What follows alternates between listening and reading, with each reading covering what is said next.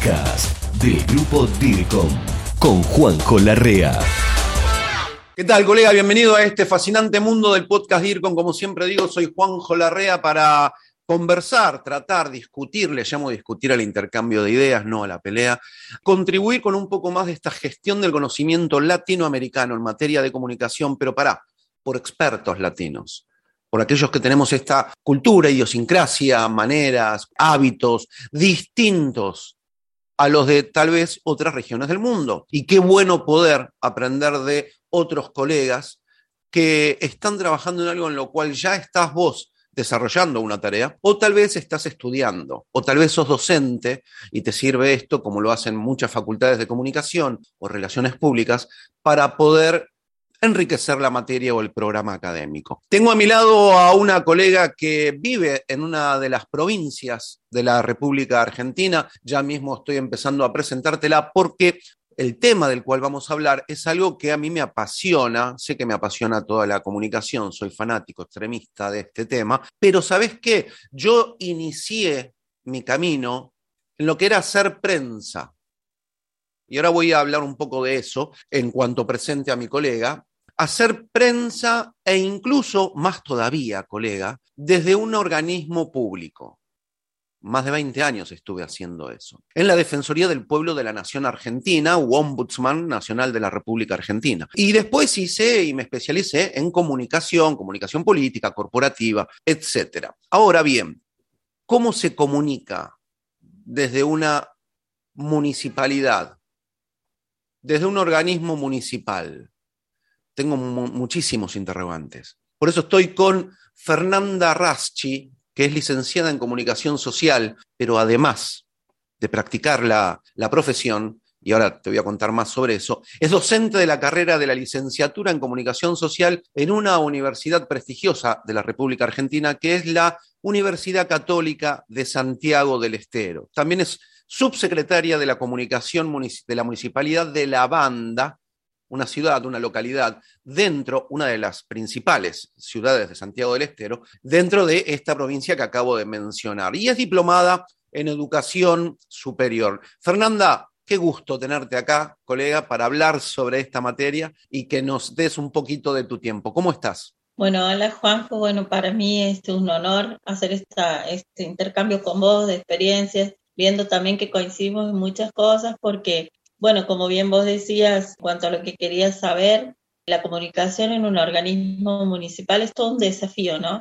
Eh, para mí ha sido todo un desafío. Yo, has visto cuando uno dice, bueno, yo no me voy a dedicar a eso y lo termina haciendo y se convierte, digamos, en una meta, porque justamente uno muchas veces apunta a esas cuestiones que no conoce para justamente conocerlas, apropiarse de eso y generar nuevos conocimientos y nuevas acciones. Y eso me ha pasado a mí con el ámbito municipal. Me pasó muy, muy similar a lo que decís, Fernanda. Yo estudiaba periodismo porque quería ser como tal vez algún periodista famoso o quería ser reportero de, de, combates, de guerra. Y después la vida te va cambiando dentro de lo que vas aprendiendo de la comunicación entre, en el desarrollo de tus estudios. Y terminé como vos haciendo al principio, prensa más que nada. Y ya quiero ir metiéndome en el tema, Fernanda. Fernanda, le digo a todos los que nos están viendo o escuchando, viendo por dircom.tv, que es la dirección, el link de nuestro canal en YouTube de Grupo DIRCOM, pero también para los que nos están escuchando, Fernanda, en todas las principales plataformas de música y o podcast. Ahí nos encontrás como podcast DIRCOM o Juan José Larrea.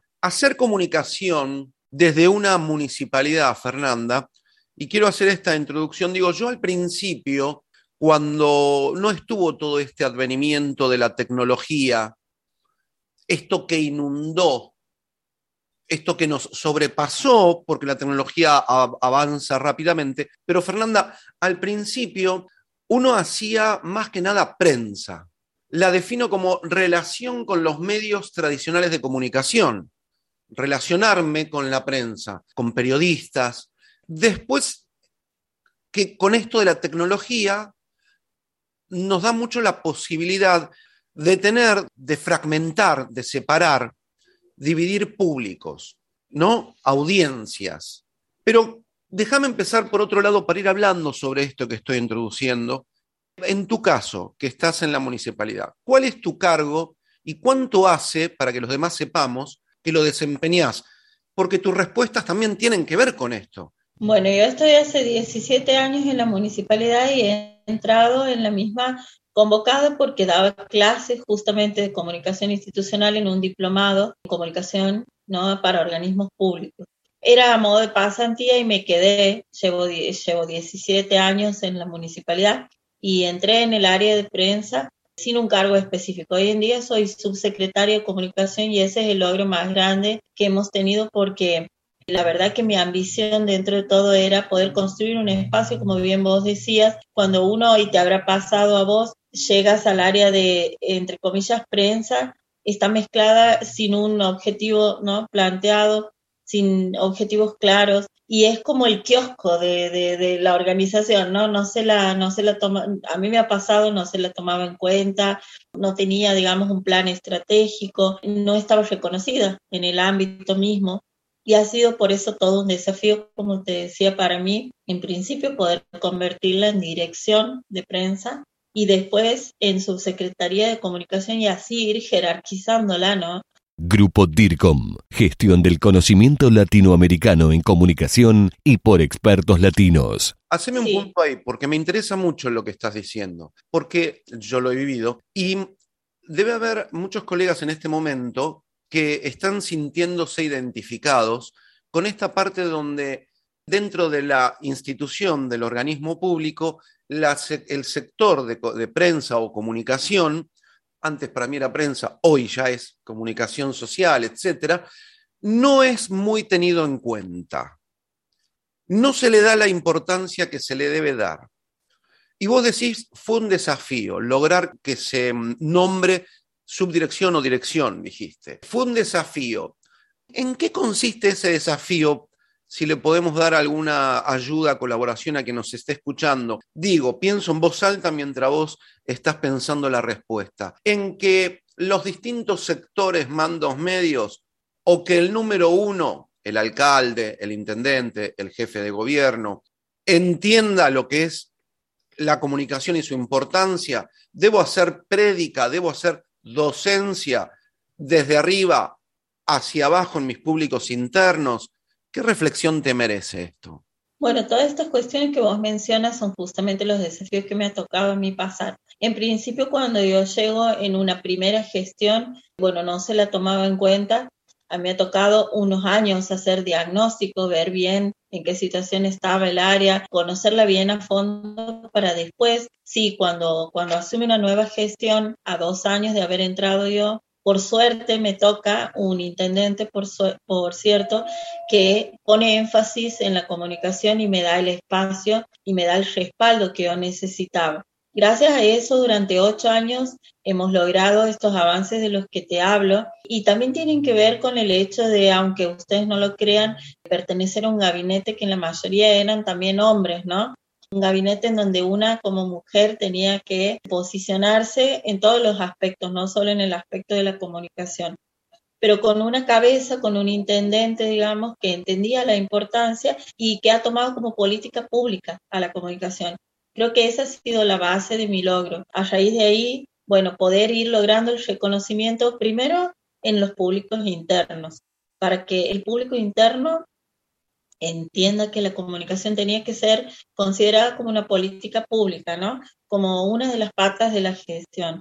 Y después hacia afuera, hacia el vecino también, porque como vos decías también, hacer un trabajo de docencia, yo creo que en mi caso me ha ayudado muchísimo el hecho de ser docente y poder también tener la paciencia, medir los tiempos, no apresurarme, planificar, esto de conocer la importancia de planificar las actividades. Si bien en una administración pública todo es para ayer o todo se construye en el día a día, pero la verdad que es muy importante lograr que se constituya como política pública, porque eso es lo que queda en el tiempo. Siento que vivís esto que estás hablando como, como también como yo me siento identificado con vos, porque nos fluyen las palabras de algo que amamos, que es este trabajo, ¿no? Es que no hay mejor bendición que poder trabajar de lo que a uno le gusta y de lo que uno estudió. Y en nuestro caso, vas hablando y escucho eh, diferentes temas de los cuales, claro, me llevaría un podcast por cada uno. Eh, decías hacer docencia, decías como política pública, tener a la comunicación como política pública, como una de las patas, ¿no? Como una de las partes de la gestión que esté haciendo quien esté en ese momento en el cargo de la jefatura, del alcalde, de alcaldía o de la intendencia. Aunque también me quedó picando, me quedó ahí haciendo ruido, que eran todos hombres y vos la única mujer. No sé si ahí quisiste decir simplemente que eran todos hombres y que ahora pasaba a estar a cargo era una mujer y había alguna clase de rispidez. No sé si quisiste decir también si había algún problema de género.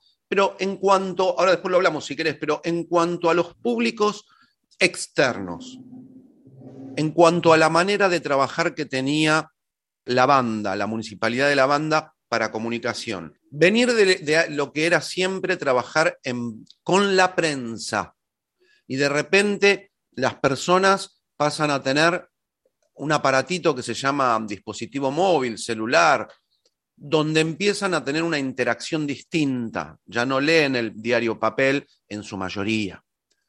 ¿Cómo hiciste docencia hacia adentro de la Intendencia y hacia afuera para que el mensaje, que antes era radio, diario y televisión, e iba a un todo, a un todo público, hoy puede ir diversificado por diferentes canales? Llámese redes sociales, llámese eh, libros electrónicos, página web, no sé, ¿cómo hiciste esa docencia hacia adentro y hacia afuera para cambiar esta metodología o este paradigma antiguo?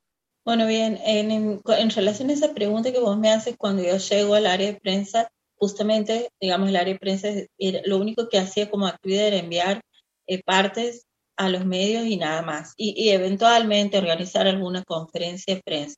Esa era toda la actividad, ni siquiera había un archivo dentro del área, no, no, no había una relación fluida con los medios, eh, no se pensaba en otras actividades que den contexto ¿no? al área de prensa, partiendo también de que el encargado del área de prensa no tenía una formación específica, ¿no? entonces, bueno, cuando logramos entrar los profesionales en un área, yo creo que ahí se marca la diferencia, porque es como vos dices, no solo sentimos como una pasión a lo que hacemos, ¿no?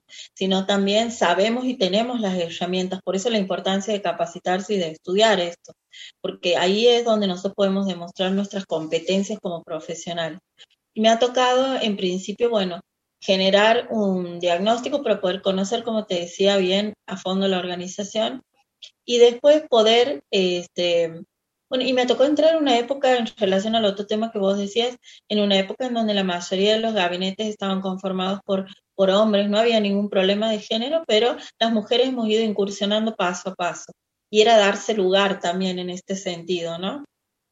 Era una nota, digamos, de color en ese, en ese aspecto, eh, sin mencionar el tema de género. Y, y después, bueno, en relación a la docencia era poder generar propuestas que impacten hacia adentro de los públicos internos y también hacia afuera. Nos ha tocado a nosotros ser la primera ciudad en aplicar, por ejemplo, en, en implementar una aplicación móvil. Nosotros hemos generado la primera aplicación móvil de un municipio para justamente lograr esa comunicación también más fluida con el vecino, por ejemplo. Eh, ha sido un impacto muy importante, ha causado, digamos, este, un impacto positivo en la comunidad en un momento en, el la que estaban surgiendo las apps y eran también una herramienta muy este, dúctil para, el, para, para las personas porque las tenían en sus teléfonos celulares, las podían bajar en forma gratuita. Y nosotros hemos creado la aplicación Ciudad de la Banda con un montón de herramientas dentro de ella para poder brindar la información al vecino, generar un poco más de contacto a través de las nuevas tecnologías, como bien vos decías. ¿Esto, Fernanda, fue durante la, cuarentena que trajo muchos cambios? ¿Fue anterior o posterior? No, esta ha sido una de las primeras herramientas que hemos implementado. Este, te estoy hablando del año 2017, por ahí este, nosotros hemos implementado lo que es la app móvil Ciudad de la Banda y después hemos ido generando muchísimas otras estrategias como, en principio, bueno, cambiar también, reestructurar, reformular la página web oficial brindando también un montón de herramientas que generaban el contacto con el vecino, como por ejemplo la búsqueda de expedientes, un sistema de búsqueda de expedientes para que el vecino no tenga que acercarse al municipio y desde su teléfono celular también pueda seguir todos los pedidos que haga. Esta gestión que fueron llevando adelante, decís aproximadamente 2017 lo de la app, después la modificación de la página web, eso se llama gestión, tuvieron este, una linda gestión porque después vino algo que casi no se preveía, como la pandemia por el coronavirus, y ustedes podían, eh, ya estaban conectados con los ciudadanos de las ciudades de la banda y por ese medio podían interaccionar y dialogar con ellos y ellos, la mayoría seguramente o muchos, ya estaban familiarizados con eso.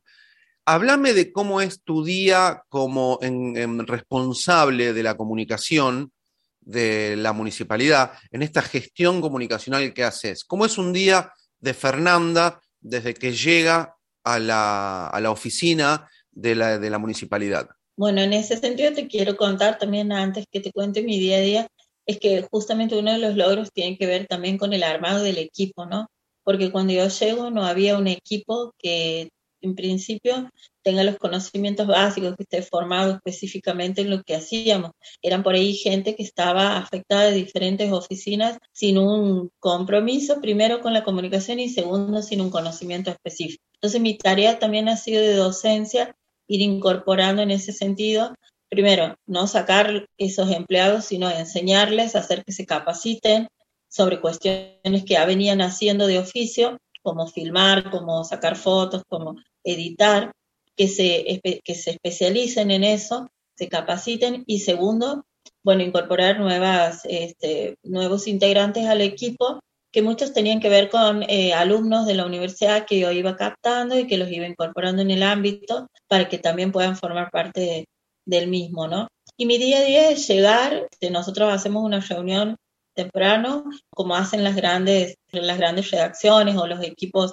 de trabajo en los medios, compartimos la agenda del día, vemos los diarios, la televisión cuál es el tema del momento. En relación a eso también lo incorporamos, siempre hacemos una llamada diaria con el intendente, quien nos va también marcando el lineamiento del día, haciendo las coberturas periodísticas, convocando a los medios, también trabajando en actividades que no son específicas, digamos, de prensa, ¿no? Sino que tienen que ver con la comunicación, porque hoy en día el área de comunicación nuestra está afectada, por ejemplo, a la organización de muchos eventos Mira, eh, tiene mucho que ver el hecho del apoyo de, las cabezas, como vos decías, y en este caso de los intendentes, porque, mm, o de los superiores, porque mm, en ese sentido han sabido escuchar. Yo he tenido la suerte de que podamos incorporar también a consultores políticos que nos han acompañado y que también nos han asesorado y nos han formado y han sido las cabezas los que han entendido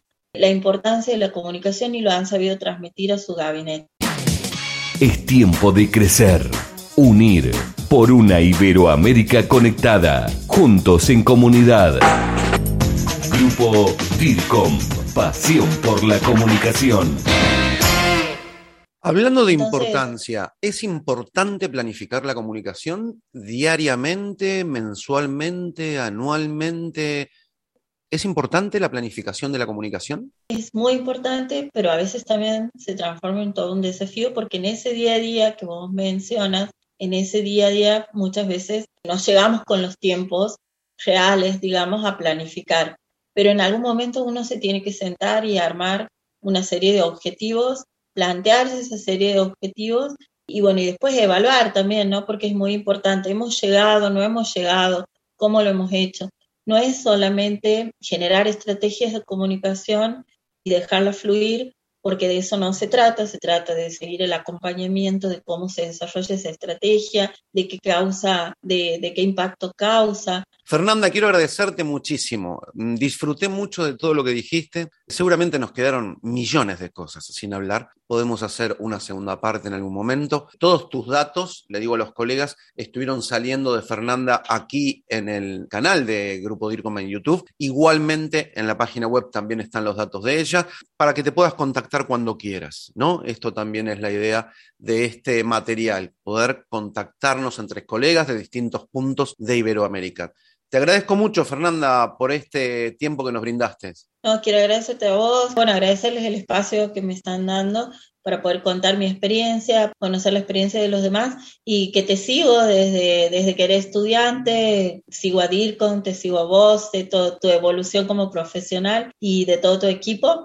Eh, agradecer a mi equipo de comunicación que también me ha sabido entender, me ha sabido acompañar y en cada locura, en cada propuesta está firme para, para avanzar. Y a los estudiantes, decirles a mis estudiantes y a los estudiantes en general que la comunicación para el que lo estudia es una pasión y así tiene que ser, porque eso es lo único que te motiva en cada problema que uno tiene o en cada desafío con el que uno se encuentra. Te agradezco mucho, Fernanda, te mando un muy fuerte abrazo, DIRCOM, gracias por todo y gracias por este, tus palabras hacia los estudiantes futuros comunicadores. Esto fue el podcast del grupo DIRCOM. Hasta la próxima.